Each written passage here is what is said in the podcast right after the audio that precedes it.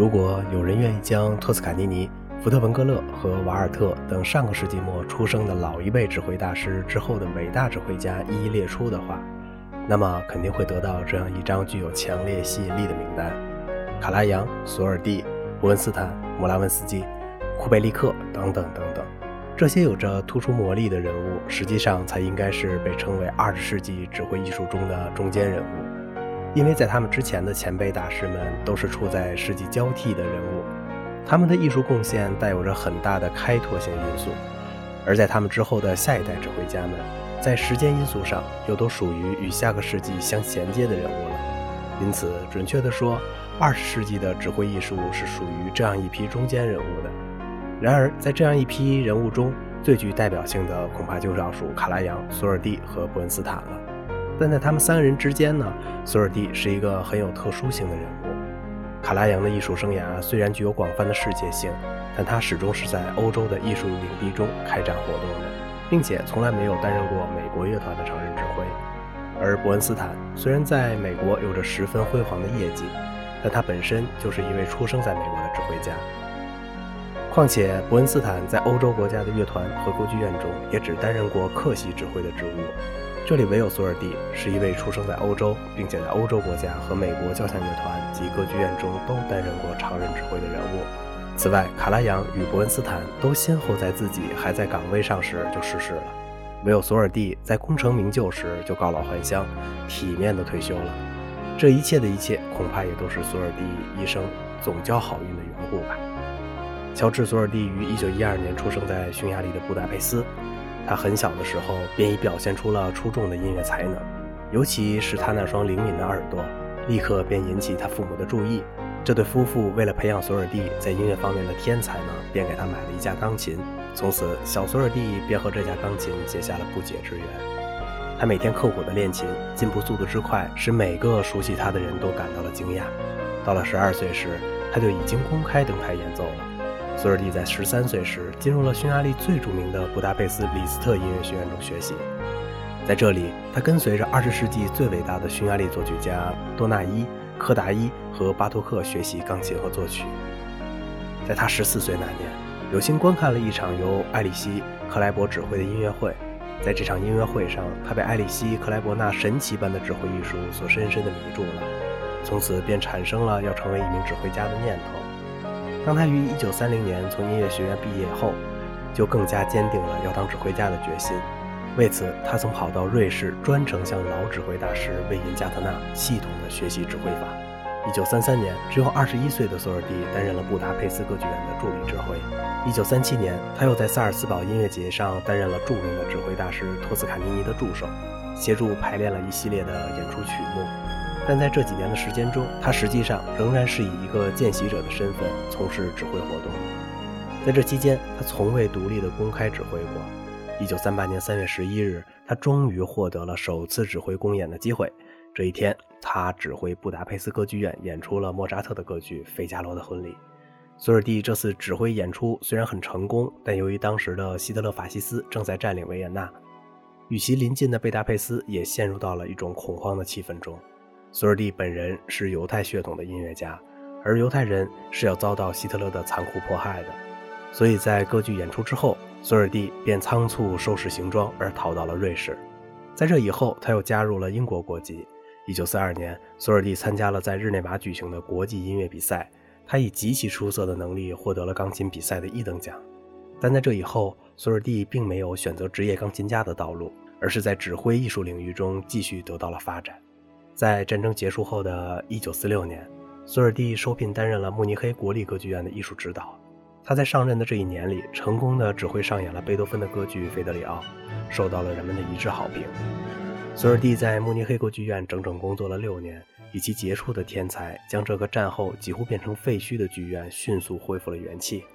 并且一举成为欧洲一个重要的音乐中心。索尔蒂在担任慕尼黑歌剧院指挥期间，还同时担任诸如萨尔斯堡音乐节以及欧洲一些其他音乐节的客席指挥，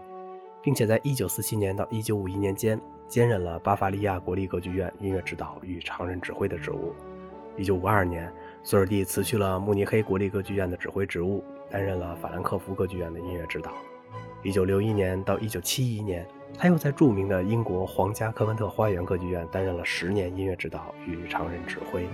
索尔蒂谋求在美国的发展开始得很早，早在1954年，他就在美国与芝加哥交响乐团合作过。以后，他便每年都到美国来指挥演出。1969年，索尔蒂正式接任了芝加哥交响乐团的音乐指导与常任指挥职务。而这时的他还没有和科文特花园歌剧院解除合同，他只好坐着飞机来往于欧美两地。然而他好像并不感到繁忙。1973年，他又兼任了法国巴黎管弦乐团及巴黎歌剧院的音乐指导职务。1979年，他又将伦敦爱乐乐团首席指挥的席位拿到了手中。这种全球性的活动能力，简直是幻想中的超人才能够具备的。索尔蒂的指挥艺术生涯最辉煌的阶段，就是他后期担任芝加哥交响乐团常任指挥的时期。当时的芝加哥交响乐团正值与法国指挥家马蒂农的一段不太和谐的合作之后，乐团的状况略有下降的趋势。正是在这种关键的时刻，索尔蒂走马上任，挑起了重振芝加哥交响乐团雄风的重任。他一上任以后呢，狠抓了乐团的训练和改革，增大了乐团演奏曲目的范围。并且首创了巡回演出的制度。他确信艺术的进步离不开交流，因此他屡次率团出访欧洲各地，把一个崭新的芝加哥交响乐团的形象树立在了世人的面前。除此之外，他还以其过人的天才和高超的技艺，将芝加哥交响乐团训练成了举世公认的超级乐团。在索尔蒂任职期间，芝加哥交响乐团在几次全美的民意检测中均排名第一位。这的确不能不说是索尔蒂所立下的汗马功劳。而人们后来每次议论芝加哥交响乐团那无比辉煌的音响时，都将它称为充满魅力的索尔蒂音色。芝加哥交响乐团正是带着这种索尔蒂音色而演遍全世界的。因此可以说，索尔蒂是为芝加哥交响乐团迎来了第二个黄金时期的重要功臣。索尔蒂是一位技艺全面的双料指挥大师，他在漫长而辉煌的指挥生涯中，无论是对于歌剧还是交响乐，他都有着极为精湛的演示能力，而且作品的范围涉猎的非常广泛。他在指挥歌剧方面的贡献完全可以同卡拉扬相比较，而对于德国歌剧作品，他的解释可以说是更加得心应手、锦上添花。几十年来，他在欧洲和美国担任各大歌剧院的常任指挥时，比如科文特花园歌剧院、法兰克福歌剧院、慕尼黑歌剧院和旧金山歌剧院等等，曾经指挥上演了大量的歌剧作品。这其中不仅包括欧洲的古典歌剧，也包括像勋伯格那样现代派作曲家的作品。他还指挥首演过许多英国作曲家的作品。为此，英国女皇伊丽莎白二世还因他为英国音乐所做出的贡献，而在1972年加封他为爵士。这种极高的荣誉对于一位艺术家来说是非常不容易的。索尔蒂在指挥交响音乐方面的贡献同样十分巨大。首先，他与卡拉扬一样，是一位作品涉猎范围十分广泛的指挥家。可以说，在任何时代、任何国家和任何风格的作曲家的作品，他几乎都曾涉猎过。在指挥交响音乐时，他能够很好地发挥管弦乐队的气势和效果。那种千姿万态的细微变化，在他的手中显得是那样的易如反掌。他的指挥风格是直率、鲜明和全面，在处理音乐时，既有着热情豪放的宏大规模和精密严整的结构，又有着激动的抒情性和丰富的色彩性。他在指挥时十分注重于作品的整体结构感，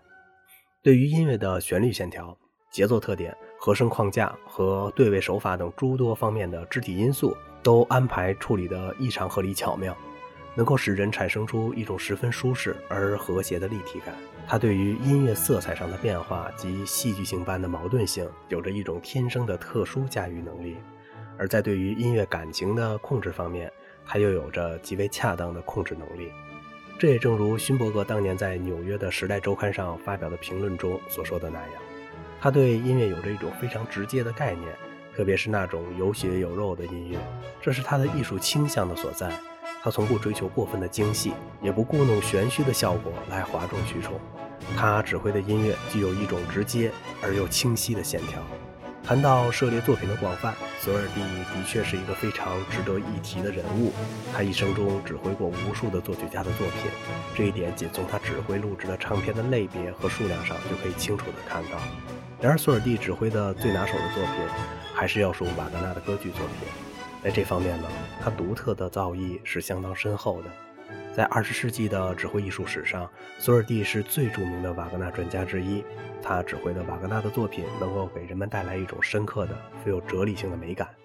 他能够通过指挥瓦格纳的歌剧，将瓦格纳内心丰富的思想性极其完美地传达给听众。他在指挥瓦格纳的作品时，从不拘泥于表面化的处理，对于作品中各种技术上的因素，比如声乐与乐队之间的关系，以及主导动机的合理程式等方面，他都能够以十分恰当的方法进行很有说服力的表现。瓦格纳著名的四连剧《尼伯龙根的指环》是索尔蒂指挥的最精彩的作品。这部巨著。他曾在五十年代末就将其录制成了唱片，并且经过长时间的考验之后，已经成为带有经典性的、被其他指挥家尊为楷模的版本。除此以外，索尔蒂指挥的其他瓦格纳作品，比如《特里斯坦与伊索尔德》等等，也都是世界上最高水平的演示。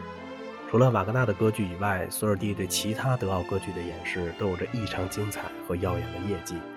早在他担任英国科文特花园歌剧院的音乐指导时，就曾指挥上演过全部莫扎特的歌剧和贝多芬的《贝德里奥》等歌剧。另外，他还曾指挥上演过一度被人们遗忘的格鲁克的许多歌剧。索尔蒂在交响音乐作品的指挥范围上，和他在歌剧指挥范围方面的情况很相似，也同样具有着既深又广的特点。他除了对贝多芬和勃拉姆斯等古典作曲家的作品，极为精通以外，还是一位著名的马勒作品指挥专家。他指挥芝加哥交响乐团录制的马勒交响曲唱片，在世界上享有着很高的地位。除此之外，他对于普罗科菲耶夫等人的交响乐作品也有着准确而精彩的演示。索尔蒂是一位谦虚和蔼的人，面对着自己艺术上的巨大成功和人们对他的敬仰。他总是十分客观冷静地对待着。当人们赞叹他给芝加哥交响乐团带来的辉煌音响和高超的艺术技能时，他也总是强调乐队集体的作用，而很少提及自己。然而，他所做出的伟大业绩是谁也抹杀不掉的。这种伟大的业绩必将作为时代的杰出典范而永载在世界指挥艺术史册中。好了，今天的节目就到这里了。如果您喜欢这个小小的播客节目呢，请您呢。点击一下订阅，并且关注一下主播，感谢您的支持，谢谢。